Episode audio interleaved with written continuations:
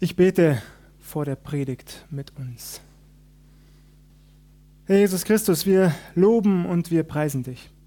Und wir danken dir, dass wir heute Morgen hier versammelt sein können, um dir Lieder zu singen, um dich anzubeten, aber auch um auf dein Wort zu hören, dein lebendiges, kraftvolles Wort, das uns erreichen möchte in unserem Alltag, das unser Leben verändern will. Du willst unser Leben verändern durch dein Wort, durch deinen Heiligen Geist. Und so lade ich dich ein, dass du hier wirklich diesen Raum erfüllst, dass du jeden von uns erfüllst, dass du uns Ohren und Herz öffnest für das, was du uns zu sagen hast und dass du deutlich sprichst. Du kennst jedes Herz in diesem Raum und ich leg dir jeden und jede hin, die gekommen ist, damit sie von dir, damit er und sie von dir erreicht werden können. Danke, Herr Jesus. Wir wollen darauf vertrauen, dass du wirkst. Lobpreis und Ehre sei dir. Amen. Vermutlich wünschen sich die allermeisten von uns hier, dass Gott tatsächlich in unseren Alltag hineinspricht. Nicht nur das, dass er in unserem Leben wirkt, dass er sich offenbart in seiner Größe, Pracht, Majestät und Herrlichkeit. Dass wir Wunderbares erleben dürfen.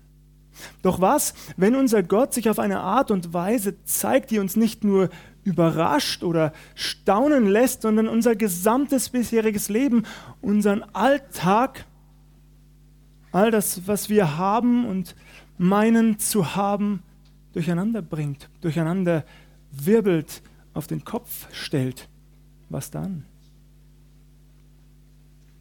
Heute Morgen möchte ich euch in eine sehr bekannte biblische Erzählung mit hineinnehmen, die uns genau das beschreibt. Ich lese uns aus 2. Mose, auch Exodus genannt, 2. Mose 3, zunächst die Verse 1 bis 5. Dort steht geschrieben: Mose aber hütete die Schafe Jitros, seines Schwiegervaters, des Priesters in Midian, und trieb die Schafe über die Wüste hinaus und kam an den Berg Gottes, den Horeb.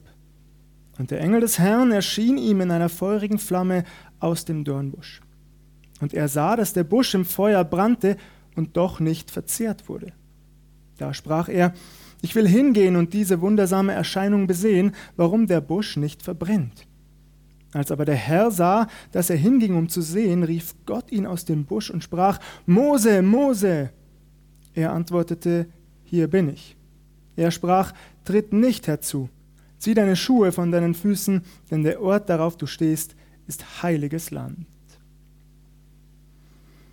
Mose der Schafhirte. Vermutlich ist der Lebenslauf des Mose recht bekannt. Dennoch wollen wir einen kurzen Blick darauf werfen. Als neugeborenes Kind war Mose in Ägypten ausgesetzt worden.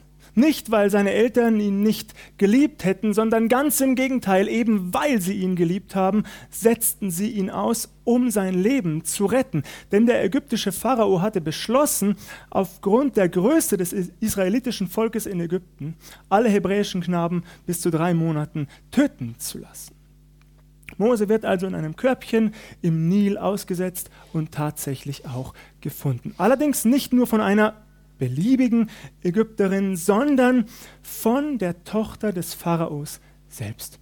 Die ägyptische Prinzessin findet Mose und beschließt, ihn mit sich zu nehmen, ihn am Königshof großzuziehen. Mose wächst unter besten Bedingungen und reichen Verhältnissen auf.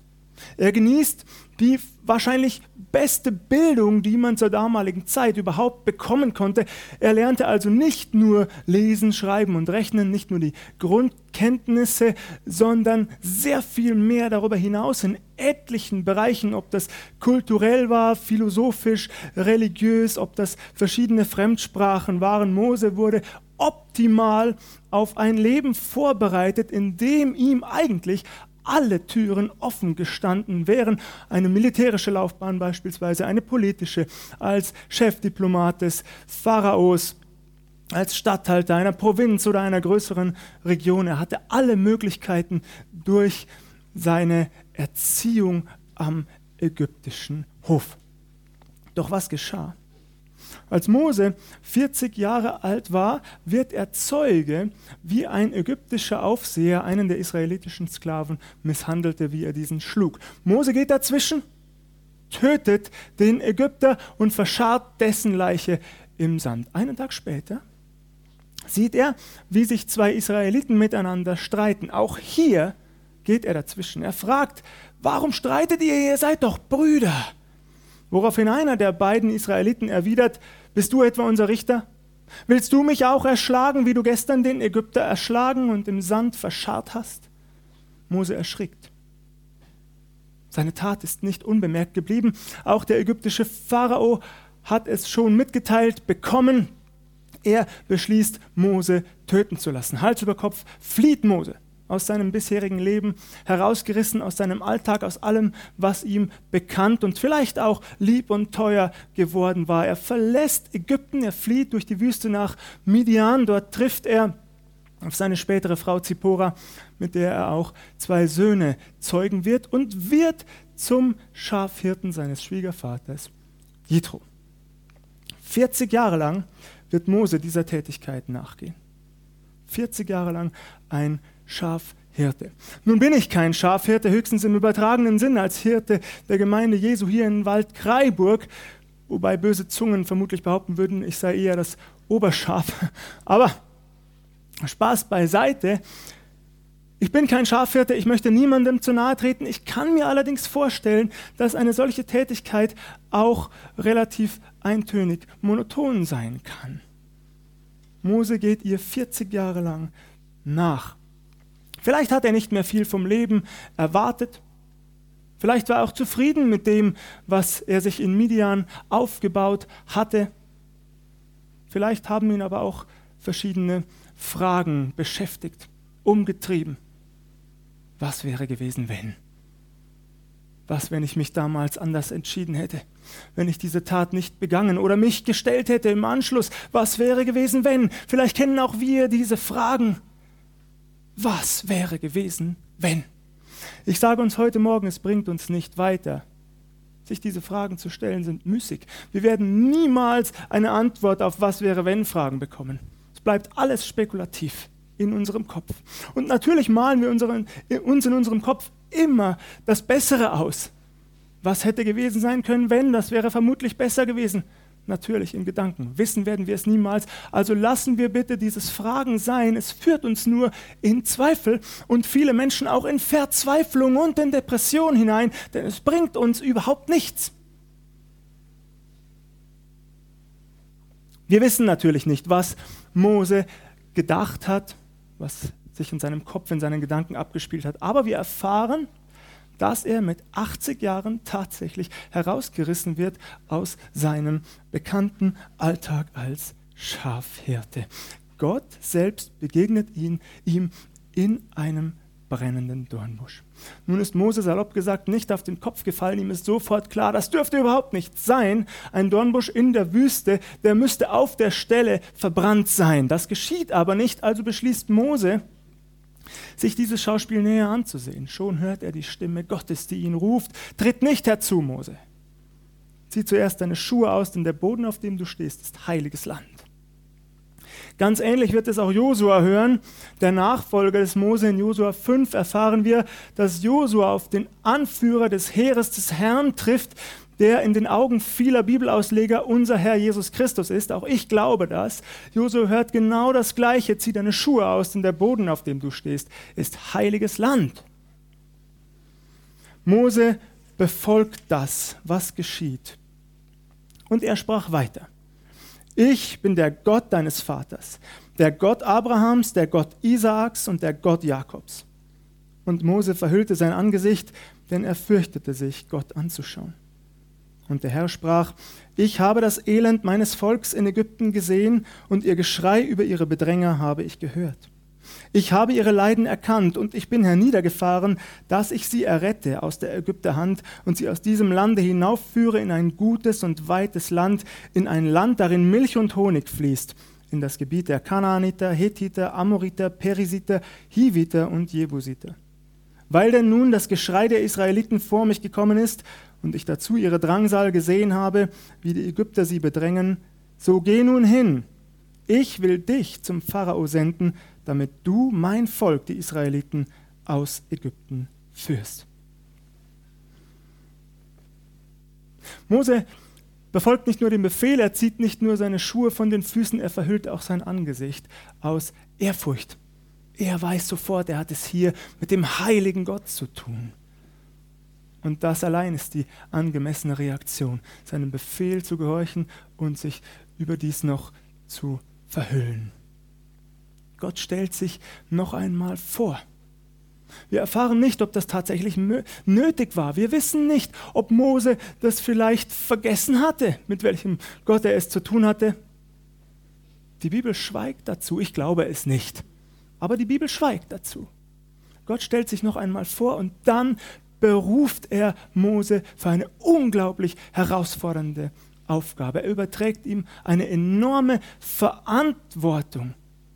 Gott sagt, ich habe die Lage meines Volkes in Ägypten gesehen. Es ist mir nicht unbekannt geblieben. Ihr Geschrei, ihre Tränen, ihr Leid. Ich habe es bemerkt und nun habe ich beschlossen, sie herauszuführen aus dieser Situation. Und du, Mose, 80-jährig, bitte behalten wir das im Kopf, du sollst mein auserwähltes Werkzeug für diese Aufgabe sein.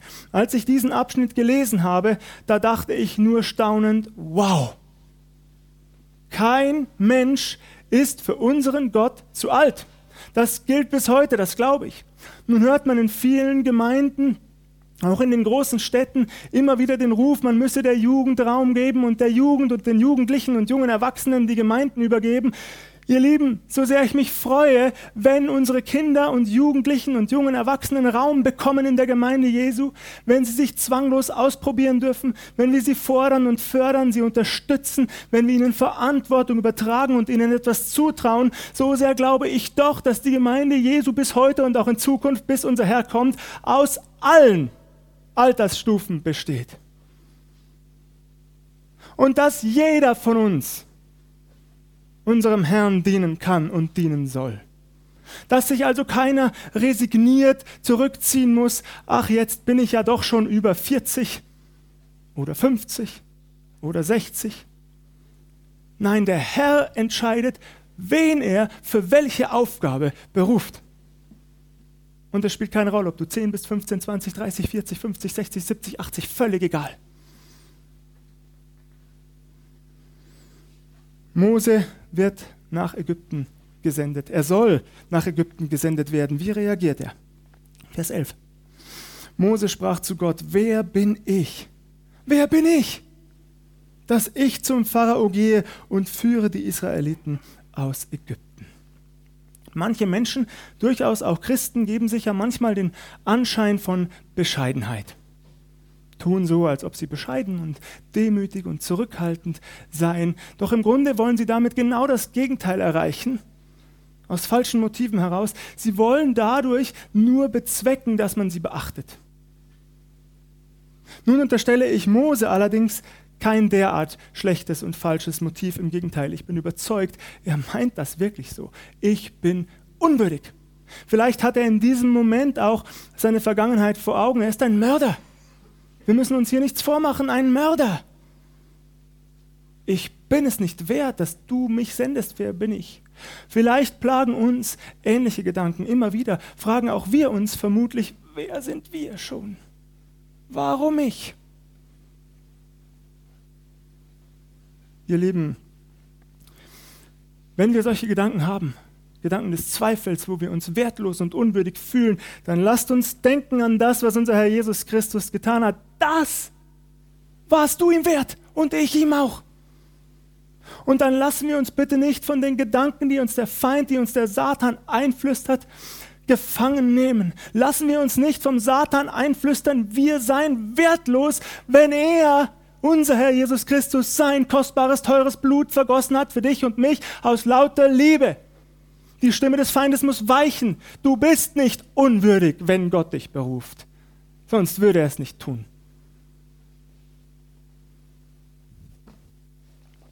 Natürlich, das ehrliche Herz kommt dazu. Zu wissen, ja, ich bin es wert, weil Jesus, weil Gott mich beruft. Nicht, weil ich so toll bin, sondern weil er es ist, der mich beruft und weil er es ist, der alles für mich getan hat. Das ist das Entscheidende. Er sprach, ich will mit dir sein. Und das soll dir das Zeichen sein, dass ich dich gesandt habe. Wenn du mein Volk aus Ägypten geführt hast, werdet ihr Gott dienen auf diesem Berge. Gott sagt zu Mose, ich werde mit dir sein. Du gehst nicht allein. Ich habe dich berufen, ich werde dich begleiten. Allerdings bleibt es ein Gehorsamsschritt, ein Glaubensschritt der im Vertrauen gesetzt werden muss. Mose bekommt keine Vorabbestätigung für den Weg, der vor ihm liegt. Nein, das Zeichen wird sein, dass das Volk Israel nach seiner Befreiung am Horeb anbeten und Gott dienen wird. Mose muss einen Schritt im Glauben setzen. Ihr Lieben, als ich berufen wurde, war ich zwar noch keine 80 Jahre alt, aber immerhin schon, in Anführungszeichen schon, 22. 22 Jahre alt. Ich wusste schon genau, wohin mein Weg mich führen sollte. Das war schon beschlossen für mich. Ich habe BWL studiert zu diesem Zeitpunkt. Ich habe gewusst, ich möchte Steuerberater werden, Wirtschaftsprüfer am besten auch noch. Und dann erklingt die Stimme Gottes. Und zwar so laut und so deutlich und so hörbar, dass ich sofort wusste, du hast nur zwei Möglichkeiten, Gehorsam oder Ungehorsam. Das ist immer so bei Gott. Natürlich, es hat Überwindung gekostet, alles hinter sich zu lassen, was man sich selbst vorgestellt und erträumt hätte für dieses Leben. Wir haben ja nur dieses eine, nicht wahr?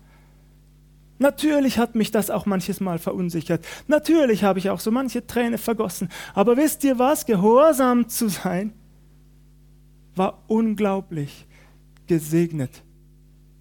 Wenn ich zurückblicke auf die letzten Jahre, dann bin ich Gott einfach nur dankbar und stehe staunend vor ihm.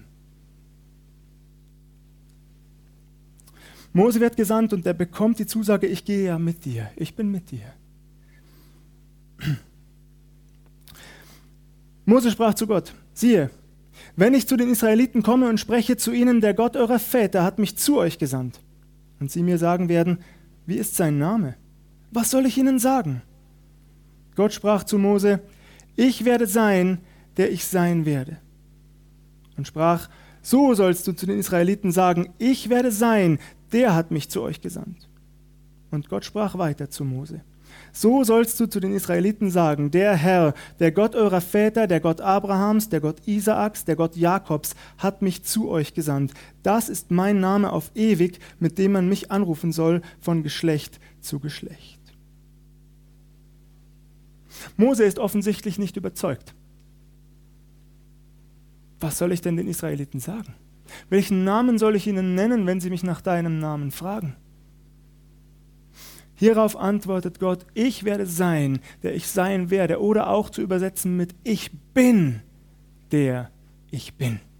Das ist der ureigene Name Gottes. Das ist der einzige Name, den Gott sich jemals selbst gegeben hat. Alle anderen haben Menschen ihm gegeben. Diesen einen hat er sich selbst gegeben. Ich bin der ich bin. Unser Herr Jesus Christus wird diesen Namen Gottes ganz selbstverständlich auf sich beziehen im Neuen Testament. Allein im Johannesevangelium lesen wir die sogenannten sieben Ich bin Worte. Den Zeitgenossen Jesu war sofort der ungeheure Anspruch klar, der dahinter stand. Hier macht sich jemand selbst zu Gott. Er identifiziert sich mit dem lebendigen, allmächtigen Gott, dem Schöpfer des Himmels und der Erde. Ich bin, der ich bin. Jahwe ist mein Name. Ein Name, der so heilig ist, dass er von einem gläubigen Juden bis heute übrigens nicht ausgesprochen wird, sondern ersetzt durch Adonai, der Herr.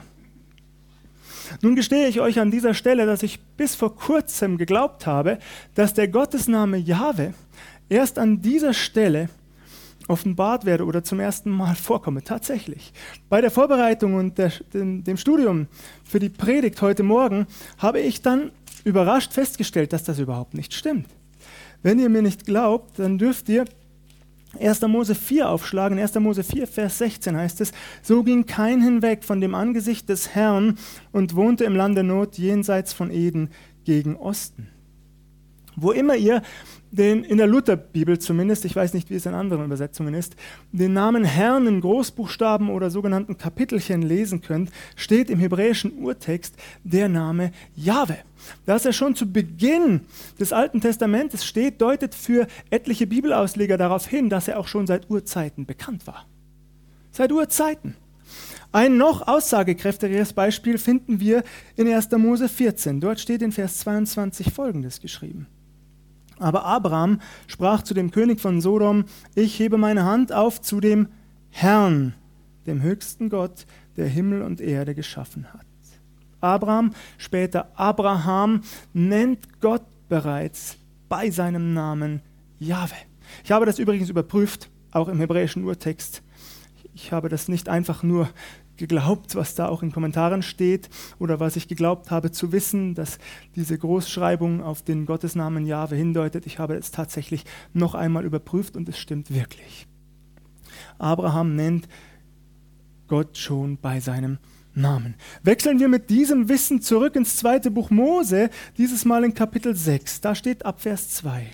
Und Gott redete mit Mose und sprach zu ihm, ich bin der Herr und bin erschienen Abraham, Isaak und Jakob als der allmächtige Gott, aber mit meinem Namen Herr habe ich mich ihnen nicht offenbart. Das klingt doch nach einem Widerspruch, oder? Zu dem, was ich gerade gesagt habe. Offensichtlich widerspricht sich das Wort Gottes an dieser Stelle.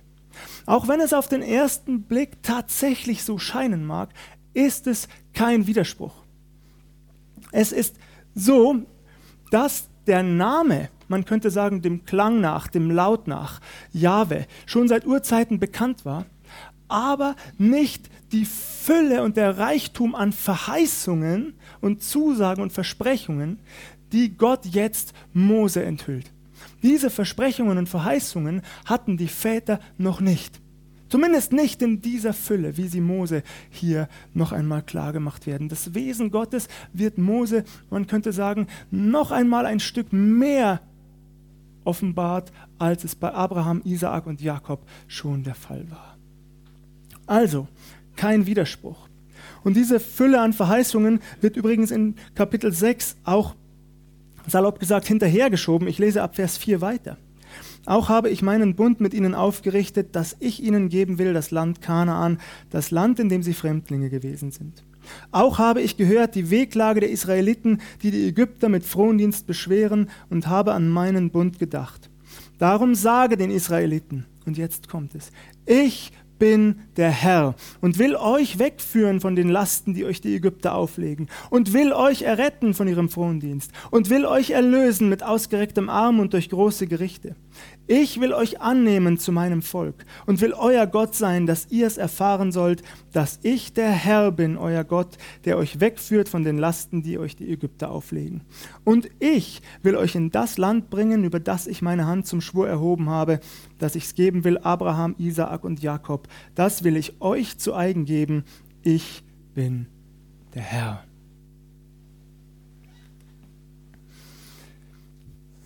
Mose wird noch zwei weitere Male widersprechen. In Kapitel 4 erfahren wir das. Mose wird zunächst einmal sagen, das Volk Israel, es wird mir nicht glauben, wenn ich auftrete, wenn ich komme. Und dann zuletzt noch, dass er nicht geeignet sei, zu reden im Auftrag Gottes, dass er das einfach nicht könne. Gott wird das nicht gelten lassen. Am Ende wird er sogar zornig und wütend auf Mose, dass er wieder und wieder und wieder versucht, sich dem Auftrag und der Verantwortung zu entziehen. Wobei das tatsächlich ein Kennzeichen etlicher Berufungsgeschichten der Bibel ist. Auch der junge Prophet Jeremia sagt, ich bin zu jung, ich kann nicht sprechen. Doch Gott wischt das vom Tisch und sagt, sage nicht, du seist zu jung sondern du sollst gehen, wohin ich dich sende und predigen, was ich dir gebiete. Jona versucht sogar vor Gott zu fliehen. Wie absurd eigentlich. Gott ist überall. Und trotzdem versucht Jona das. Psalm 139 bringt das zum Ausdruck. Wir haben vorhin auch ein Lied gesungen, in dem ein Teil dieses Psalmes rezitiert wird. Gott ist überall, man kann nicht vor ihm fliehen. Als Jona das erkennt, tut er Buße und bekommt den Auftrag erneut, den er dann auch ausführt. Einer der ganz wenigen, die sich Gott uneingeschränkt zur Verfügung stellen, ist der Prophet Jesaja. In Jesaja 6 erfahren wir davon, auf die Anfrage Gottes, wen soll ich senden, wer will unser Bote sein, sagt Jesaja sofort: Hier bin ich, Herr, sende mich. Spannend, weil Jesaja noch nicht einmal weiß, was überhaupt sein Auftrag sein wird. Er steht Gott einfach zur Verfügung. Jesaja sagt: Im Grunde interessiert mich gar nicht, wofür. Ich will einfach tun, was du mir aufträgst. Ein treues Herz.